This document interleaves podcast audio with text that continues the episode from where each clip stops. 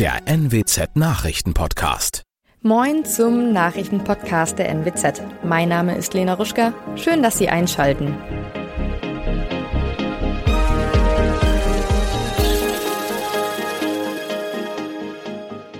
Und das sind unsere Nachrichten aus der Region. Niedersächsische AfD will vor Gericht weiter für Veranstaltungen in Aurich kämpfen. Chemieunfall in Großen Feen sorgt für Großeinsatz. Und Klimaaktivisten kleben sich auf großer Kreuzung in Oldenburg fest. Die niedersächsische AfD gibt in Sachen Parteitag nicht auf. Nun soll das niedersächsische Oberverwaltungsgericht darüber entscheiden, ob eine Parteiveranstaltung in Aurich stattfinden kann. Zuvor hatte das Verwaltungsgericht Oldenburg einen Eilantrag der AfD abgelehnt, mit der Begründung, dass die Stadt Aurich nicht auf die private Pächterin der Sparkassenarena einwirken müsse. Dort wolle die AfD nämlich ihren Landesparteitag abhalten, ist aber unerwünscht. Mit der Beschwerde hat die AfD Termine zwischen dem 25. Juni und 24. Juli vorgelegt, an denen sie gerne eine oder mehrere Veranstaltungen durchführen möchte. Dabei geht es um Termine am Wochenende. Ein Kanister mit 10 Litern einer falsch im Restmüll entsorgten Chemikalie hat bei einem Entsorgungsbetrieb im ostfriesischen Großen Feen einen größeren Feuerwehreinsatz verursacht. Der Kanister mit der bislang unbekannten flüssigen gelben Substanz war in einer Halle an einer Aufbereitungsanlage für Restmüll aus dem Abfall auf den Boden gefallen und zerborsten. Das hat die Feuerwehr am Dienstag mitgeteilt. Mehrere Liter liefen daraufhin aus und verteilten sich in der Halle. Zudem entwickelte sich durch die Chemikalie Rauch. Ein Mitarbeiter alarmierte die Rettungskräfte und räumte den Bereich. Der Angestellte habe umsichtig gehandelt und wohl Schlimmeres verhindert, sagte ein Feuerwehrsprecher. Ein Mitarbeiter wurde vorsorglich in ein Krankenhaus gebracht. An die 100 Rettungskräfte waren im Einsatz. Drei Personen haben sich bei der Klimademo in Oldenburg mit Klebstoff auf die Fahrbahn einer großen Kreuzung festgeklebt. An der Aktion am Montagabend an der Kreuzung Gartenstraße und Theaterwall waren insgesamt sechs Personen beteiligt. Das hat die Polizei am Dienstag auf Nachfrage bestätigt. Drei Beteiligte konnten gleich von den Einsatzkräften weggetragen werden. Die drei Festgeklebten mussten von der Fahrbahn gelöst werden. Dabei wurde keiner verletzt. Auf den Straßen kam es durch die Aktion zu Verkehrsbehinderung. Gegen die Aktivisten wird jetzt ermittelt. Das waren unsere Nachrichten aus der Region. Weitere aktuelle News aus dem Nordwesten finden Sie wie immer auf NWZ Online. Aktuelles aus Deutschland und der Welt hören Sie nun von den Kollegen aus Berlin. Vielen Dank und einen schönen guten Morgen. Ich bin Sabrina Frangos und das sind heute unsere Themen aus Deutschland und der Welt. Schüsse an US-Grundschule, EU-Kommission Beschlagnahmung russischer Vermögen und internationaler Tag der vermissten Kinder. Bei Schüssen an einer Grundschule im US-Bundesstaat Texas sind mehrere Kinder getötet worden. Das teilte Gouverneur Greg Abbott nach dem Angriff in der kleinen Stadt Uvalde nahe San Antonio mit. Auch ein Mitglied des Lehrpersonals sei ums Leben gekommen und der Schütze sei ebenfalls tot. Tina Eck mit den Infos aus den USA. Der Täter kam mit einer Pistole und einem Gewehr und richtete das furchtbare Blutbad an der Grundschule an. Seine Opfer sehr junge Kinder, er selber erst 18 Jahre alt. Was ihn zu der Wahnsinnstat bewegte, ist völlig unklar. Es geschah gegen Mittag an der Grundschule in der kleinen Stadt Uvalde. Polizei und Rettungskräfte waren schnell am Tatort. Der gesamte Schulbezirk wurde abgesperrt. Die Schusswaffendebatte wird wieder entbrennen, erneut ohne Ergebnis. Im letzten Jahr gab es in den USA 61 Amokläufe mit Schusswaffen. Fünf Sanktionspakete gegen Russland hat die EU-Kommission ja schon auf den Weg gebracht. Ein sechstes soll dann bald folgen. Heute wird in Brüssel über den Umgang mit russischem Vermögen beraten, das eingefroren wurde. Die Ukraine hatte ja zuletzt gefordert, es für den Wiederaufbau des Landes zur Verfügung zu stellen. Ja, gegen Mittag will die Brüsseler Behörde dann einen entsprechenden Gesetzesvorschlag vorlegen. Dieter Ebeling mit den Infos. Die Kommission will zweierlei. Einerseits soll es den EU-Staaten leichter gemacht werden, Einkommen und Vermögen einzufrieren oder zu beschlagnahmen, und andererseits soll es auch möglich werden, dass beschlagnahmtes russisches Vermögen für den Wiederaufbau der Ukraine eingesetzt werden kann. Unumstritten ist das nicht. Aus Berlin gab es Bedenken von Außenministerin und vom Finanzminister, ob man nicht doch zwischen privatem Geld und Geld des Staates besser unterscheiden müsse. Diskussionsbedarf in Brüssel also.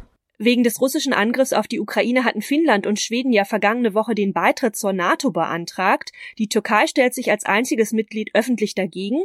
Heute werden deswegen in Ankara Delegationen aus Schweden und Finnland zu Gesprächen erwartet. Das teilte das türkische Außenministerium mit. Anne Pollmann ist in Istanbul und weiß mehr. Zu dem Treffen reisen keine Minister, sondern Staatssekretäre aus Finnland und Schweden an. Die türkische Seite wird von dem prominenten Berater von Erdogan Ibrahim Kalin vertreten.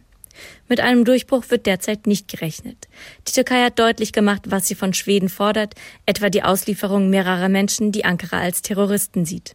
Eine schnelle Einigung hatte zuletzt auch Schweden selbst bezweifelt. Von NATO-Chef Jens Stoltenberg hingegen kommen weiterhin optimistische Töne. Eine Einigung sei weiterhin möglich, die Sicherheitsbedenken von Ankara müssten aber ernst genommen werden. Auch nach 15 Jahren bleibt das mysteriöse Verschwinden der kleinen Maddie McCann international von großem Interesse. Die Eltern von Madeline geben nicht auf und klammern sich an den Gedanken, dass ein Wiedersehen mit ihrer vermissten Tochter doch noch möglich bleibt. Philipp Detlefs ist in London und weiß mehr. Wie sehr glauben Maddies Eltern denn nach so langer Zeit noch daran, ihre Tochter wirklich lebend wiederzusehen? Ja, die beiden haben selbst gesagt, dass die Wahrscheinlichkeit zwar gering ist, aber die Hoffnung, die sei immer noch groß. Wir haben die Hoffnung nicht aufgegeben, dass Madeline noch immer am Leben ist, haben ihre Eltern Anfang Mai geschrieben. Natürlich wissen sie, dass die Chance gering ist, aber solange die Ungewissheit herrscht, muss man eben an diese kleine Chance glauben. Und ich schätze, andere Eltern würden das ganz genauso machen. Natürlich ist es aber auch wichtig, endlich mal Gewissheit zu haben und überhaupt mal rauszufinden, was mit Maddie passiert ist. Das ist ja 15 Jahre später immer noch völlig unklar. Ins Visier der Ermittler ist ja inzwischen ein 45-jähriger Mann aus Deutschland geraten, der lange in Portugal gelebt hat, wo Maddie ja verschwunden ist. Gibt es denn da irgendetwas Neues? Nein, in den letzten Wochen hat sich da offenbar nicht viel getan. Der Verdächtige sitzt ja derzeit in Niedersachsen im Gefängnis. Er verbüßt dort eine Haftstrafe wegen Vergewaltigung einer 72 Jahre alten Frau. Die deutschen Ermittler sind sich ziemlich sicher, dass dieser Mann mit dem Verschwinden von Maddie zu tun hat. Es gibt in der Sache viele Hinweise, aber es gibt keine geschlossene Beweiskette. Das heißt, es gibt bisher auch keine Anklage gegen den Mann. Es wird momentan auch noch in anderen Fällen gegen ihn ermittelt, wegen mehrerer Sexualstraftaten. Und diese Ermittlungen, die können nach Ansicht der Staatsanwaltschaft Staatsanwaltschaft noch sehr, sehr lange dauern. In unserem Tipp des Tages geht's um Urlaub. Feiertage, Brückentage, Wochenende. Für viele Familien fühlt sich das natürlich so ein bisschen wie Mini-Urlaub an. Da kommt man ganz schnell mal auf den Gedanken, ja, einfach für ein paar Tage an die See, in die Berge oder eben zur Verwandtschaft fahren. Das heißt dann aber auch, die Züge und die Straßen, die könnten recht voll werden. Thomas Bremser hat sich schlau gemacht. Was sagt denn eigentlich die Bahn? Wo wird es voll in den kommenden Tagen? Ja, das sind vor allem die Strecken zu Ausflugszielen und auch generell beliebte Strecken, also Hamburg-München oder NRW-Berlin. Die Bahn will 50 Sonderzüge einsetzen in den nächsten Tagen, sagt Sprecher Achim Staus. Wir empfehlen vor der Reise nochmal im Internet die gebuchte Verbindung zu checken. Wir empfehlen auch Sitzplatzreservierung, vor allem wenn man mit Familie und Gepäck unterwegs ist. Und ein guter Tipp ist auch, nochmal in die Auslastungsanzeige auf bahn.de oder im DB Navigator zu schauen. Diese Anzeige ist aber immer nur eine Prognose. Keiner weiß, wie voll es am Ende wird. Ja, gut möglich, dass auch einige auf die Bahn umsteigen, weil der Sprit ja so teuer geworden ist. Trotzdem spricht auch der ADAC von vollen Straßen am Wochenende. Was empfehlen denn die Experten? Ja, am besten nicht direkt heute Nachmittag losfahren und am Sonntagnachmittag zurück. Wenn es geht, am späten Abend oder am frühen Morgen, da ist weniger los. Die ersten richtig vollen Straßen erwartet der ADAC dann auch heute zwischen 13 und 19 Uhr. Freitag soll es schon leerer werden. Generell wird deutlich mehr los sein als in den vergangenen zwei Jahren, weil wegen Corona jetzt ja ähm, viel mehr möglich ist. Auch in Österreich und der Schweiz ist Feiertag morgen und aktuell gibt's rund 1000 Baustellen. Und wenn man nun ein paar Tage ins Ausland fliegen möchte, was sollte man da beachten? Auf jeden Fall rechtzeitig am Flughafen sein. In Köln-Bonn gab schon Anfang der Woche chaotische Zustände, auch weil es dort am Personal mangelt. Auch andere Airports sind davon betroffen. Also lieber drei, vier Stunden vor dem Abflug dort sein.